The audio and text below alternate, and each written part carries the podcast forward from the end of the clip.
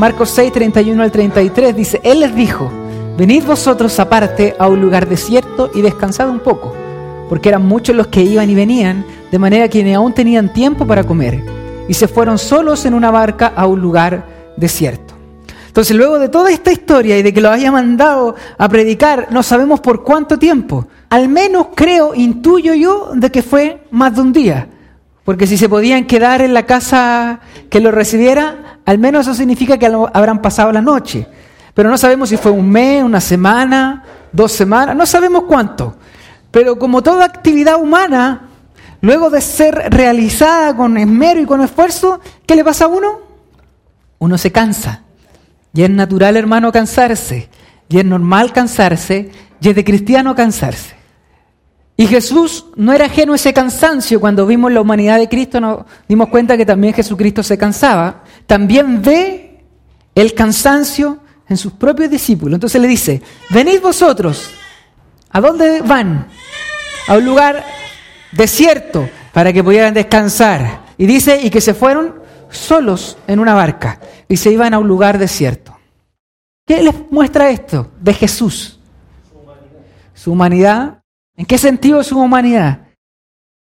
Muestra que Jesús era una persona que cuidaba de lo suyo, se preocupaba, se preocupaba, les daba descanso, no solamente un descanso espiritual, sino también un descanso físico. No solamente estaba preocupado del alimento espiritual, sino también de ellos que pudieran comer comida física.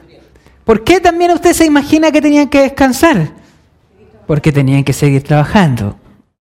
Pero muchos lo vieron ir y le reconocieron. Miren, ese era Jesús, el que está aquí, que esos son los apóstoles que han estado eh, echando fuera demonios, que ellos son.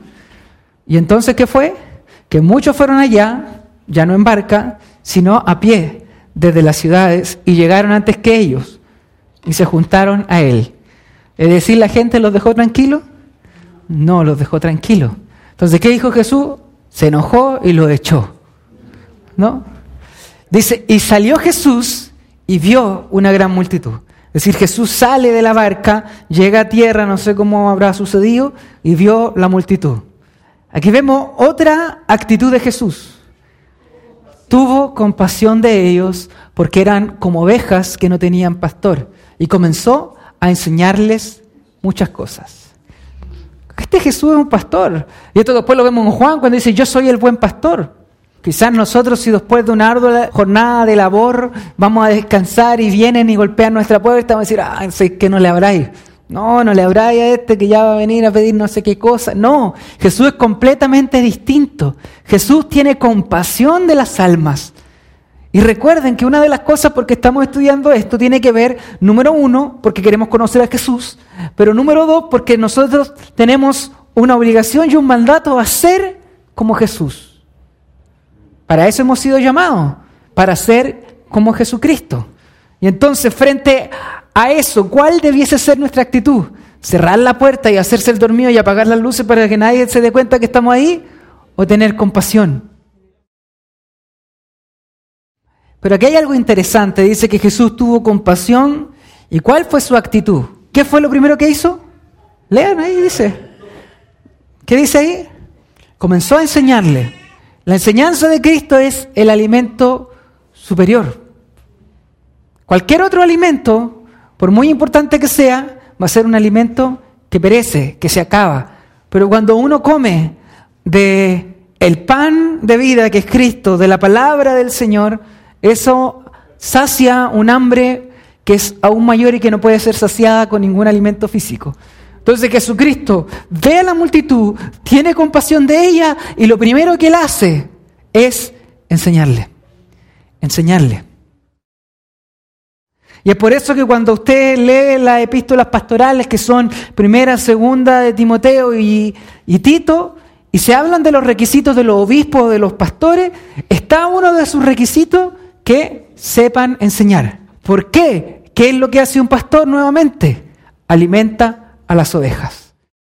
Después dice, y cuando ya era avanzada la hora, sus discípulos se acercaron a él diciendo, el lugar es desierto y la hora ya muy avanzada. Despídelos para que vayan a los campos, aldea y aldeas de alrededor y compren pan, pues no tienen que comer. ¿Cuánto tiempo estuvo Jesús enseñándole? ¿40 minutos? En la iglesia actual, la gente ya se hubiese empezado a ir. Oye, este Jesús ya, ya pasaron los 40 minutos, po. Ya pasó los 60 minutos, este Jesús es bueno para hablar. Y entonces era tan avanzada la hora que sus mismos discípulos vienen y le dicen, oye Jesús, estamos en el desierto, no hay nada aquí alrededor, mejor despídelos, dile que se vayan y que vuelvan a sus lugares donde están viviendo, a los campos, vayan a los alrededores para que puedan comprar pan, pues aquí no tenemos nada que comer. ¿Cuál fue la actitud de los discípulos? Se preocuparon de lo físico. Pero no es una actitud mala. A veces uno ve esto y uno dice, oh, los discípulos que no tuvieron fe. No, es lo que ustedes hubiesen hecho. Si ustedes estamos aquí desde la mañana y ya son las 8 y no hay comida, ustedes se van a acercar aquí y van a decir, oiga, hermano, eh, dígale que mejor vuelvan mañana, que ahora vayan, porque aquí no, no, no hay para comer, mira, no hay ningún lugar, deben tener hambre, pues no tienen que comer. O sea, esa era una actitud correcta. Comer no es malo, a veces uno tiene una, idea de que no, lo que es bueno en la predicación es uno estar aquí en el sermón, uno tiene que estar aquí en la comida espiritual y comer la comida física es un pecado. No, está bien, nosotros necesitamos. Si usted pasa no sé cuánto tiempo sin comer, ¿qué le va a pasar? Va a terminar sin energía e inclusive se puede morir. Por favor, abran su Biblia, el que pueda buscar, me busque números 27. 15 al 17. Se me había pasado este texto, que es de la parte anterior. Cuando habla Jesús y dice que son como ovejas sin pastor, está haciendo una cita a este texto. Entonces ahí nos damos cuenta de que Moisés mismo había pedido a Dios que Israel no quedara huérfano, para que no fueran como un rebaño sin pastor. Si bien hay líderes, todas estas personas están sin pastor. No tienen alguien que los guíe. ¿Y quién tiene que pasar a ser entonces el pastor? Él. Entonces aquí Jesús está mostrando que aquello que Moisés pidió hace mucho tiempo, hoy está siendo cumplido en él.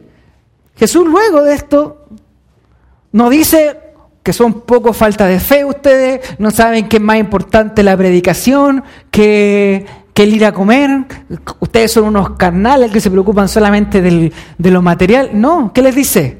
Respondiendo, él le dijo, dadles vosotros de comer. Ellos le dijeron, que vayamos y compremos pan por 200 denarios y le demos de comer. 200 denarios era más o menos lo que hoy día una persona ganaría en unos 6, 7 meses de trabajo. O sea, para toda la gente comprar pan para 5.000 personas. Él les dijo, ¿cuántos panes tenéis? Id y vedlo. Entonces fueron y al saberlo dijeron, tenemos cinco panes y dos peces.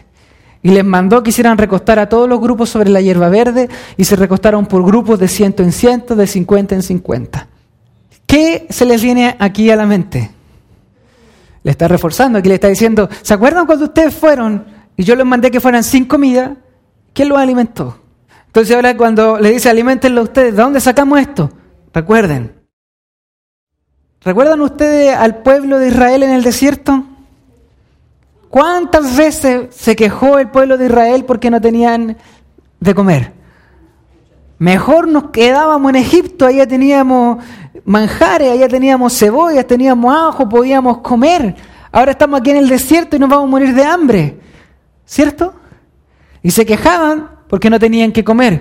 E iban donde Moisés le decían, oye, no tenemos que comer. No tenemos que comer. Entonces, ¿qué pasa? ¿Qué les da Dios? El maná el maná del cielo. Es decir, Dios proveyó a Israel del alimento diario para su sustento. Y recuérdense que el maná era diario, porque si alguien guardaba más, se echaba a perder. Pero ¿qué pasó con Israel más adelante? Se quejó. ¿Por qué? Mucho maná. Queremos carne. Abran su Biblia, números, sigan en números 11, 22.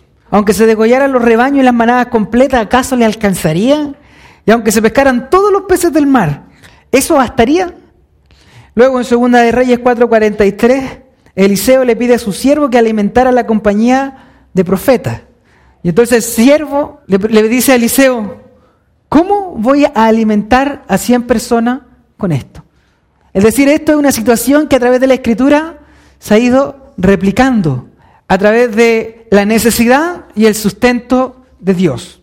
Ya, sigamos avanzando un poquitito más. Entonces Jesús tomó los cinco panes y los dos peces y levantando los ojos al cielo, bendijo y partió los panes y dio a sus discípulos para que los pusiesen delante y repartió los dos peces entre todos y comieron todos. ¿Y qué pasó? Se saciaron, inclusive recogieron de los pedazos doce cestas llenas y de lo que sobró de los peces y los que comieron eran como cinco mil hombres. No me voy a detener en el número porque eso ya lo saben, que no se contaban a las mujeres ni a los niños, así que la cantidad de gente era aún mayor. Eran como cinco mil hombres, o sea, eran muchos. ¿Qué pasó aquí? Un milagro. Números nuevamente 11:23. Y el pueblo estaba pidiendo carne. Entonces Moisés va delante de Dios y le dice que, ¿cómo voy a hacer esto, Dios? ¿Cuál cree que fue la respuesta de Dios? Le dice, ¿acaso se ha cortado el brazo de Dios? ¿Acaso el poder del Señor es limitado? Pues ahora veréis si te cumplo o no mi palabra. Dios suple las necesidades.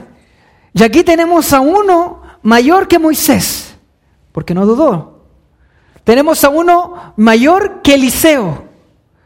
Tenemos a uno mayor que Moisés que traía el maná, porque aquí se podían recoger las cosas, sobraba. No era lo justo y lo necesario, sino que aún había sobreabundancia. Todos comieron y se saciaron y sobraron. Jesús qué hizo? Levantó el ojo al cielo, bendijo, partió los panes y le dio a los discípulos y comenzó a repartir este banquete. ¿Qué otra escena les recuerda esto? Clásica escena, la Santa Cena. La Santa Cena. Aquí está hablando Jesús también acerca de este banquete, que es un banquete distinto. Casi como un sentido escatológico del banquete que va a haber en el reino. El brazo del Señor no se ha cortado, el poder de Dios no se ha limitado. Y ese mismo Dios que alimentó a Israel en el desierto, es el Dios que alimenta ahora a estos hombres en el desierto, de manera milagrosa. Así como Moisés alimentó a Israel en el desierto, aquí está Jesús alimentando a miles, pero de una manera, de una manera mayor, porque no solamente suplía sus necesidades, sino que los saciaba e inclusive sobraba. Entonces, este Jesús es mayor que ese Moisés. Y no solo hace referencia a esto, sino se recuerdan quién decía la gente que era Jesús. Que era el Elías que había de venir, que era un profeta. Es decir, aquí ya Jesús muestra que es mayor que Moisés, quien era considerado el máximo de los profetas. Es mayor que Moisés, mayor que los profetas. Pero hablas, abra su Biblia en Segunda de Reyes 4, 42 al 44. Entonces aquí vemos otra referencia al Antiguo Testamento, aquí Eliseo con sus siervos y los profetas, viene un hombre con 20 panes, y de los 20 panes, con el poder de Dios, se multiplica para alimentar a 100 personas. En cambio Jesús, ¿cuántos panes? Cinco panes. ¿Y cuántas personas se alimentaron? Más de cinco mil. Entonces Jesús es mayor que ese profeta es mayor que Elías, es mayor que Eliseo, es mayor que Moisés. Y por último, como les decía, el relato que se está viendo aquí es un anuncio de la Santa Cena. Cuando Marco está haciendo este relato, lo está entregando a gente que ya había compartido la Santa Cena. Y entonces a través de este relato se da cuenta esa gente de que ese alimento que dio Jesucristo en el desierto, donde fue de sobreabundancia, donde se saciaron, donde inclusive sobró, cuando nosotros nos sentamos a la mesa del Señor ocurre lo mismo. Tenemos un alimento que es mayor que cualquier alimento entregado en el Antiguo Testamento, que sobreabunda, que sacia y que también nos da una promesa eterna y escatológica. Este alimento se replicará en el reino cuando Cristo vuelva lo que nosotros disfrutaremos en los nuevos cielos, en la nueva tierra, será de sobreabundancia. Así que aunque aquí pasemos escasez, tenemos un buen pastor y con él nada nos va a faltar. Tenemos un Señor que suple nuestras necesidades, no solo espirituales, sino que también las necesidades físicas. Cristo tiene compasión de sus ovejas y nosotros somos sus ovejas. Cristo tiene el poder para hacer de donde no hay nada, todo. Y podemos descansar en Él, no solo para suplir nuestras necesidades, sino para también suplir las necesidades del otro. Y el Señor, de eso que tenemos, puede hacer mucho. No es solamente algo egoísta, no es solamente Dios dame, dame, dame, dame, sino que Dios nos da para que nosotros demos. Eso es lo que pasó aquí. Aquí no fue solamente ya échenlo y comamos nosotros doce. No, ustedes alimenten a todos los demás. Jesucristo está enseñándole algo importantísimo, la relación de comunidad. Así como ellos, cuando ustedes fueron a predicar, fueron ellos los que suplieron sus necesidades, fueron ellos, Dios por medio de ellos, el que los alimentó, el que les dio descanso, el que les dio ropa, el que les dio eh, agua, baño, sean ustedes los que le dan el alimento a ellos, a entregar de gracia lo que de gracia nosotros hemos recibido. Y de gracia no solo recibimos el Evangelio, de gracia no solo recibimos una predicación o una oración, de gracia también recibimos el alimento, también recibimos el abrigo, también recibimos el descanso. Y como decíamos, la mano del Señor, el brazo del Señor no se ha acortado ni en los tiempos de Moisés, ni en los tiempos de los apóstoles, hoy tampoco.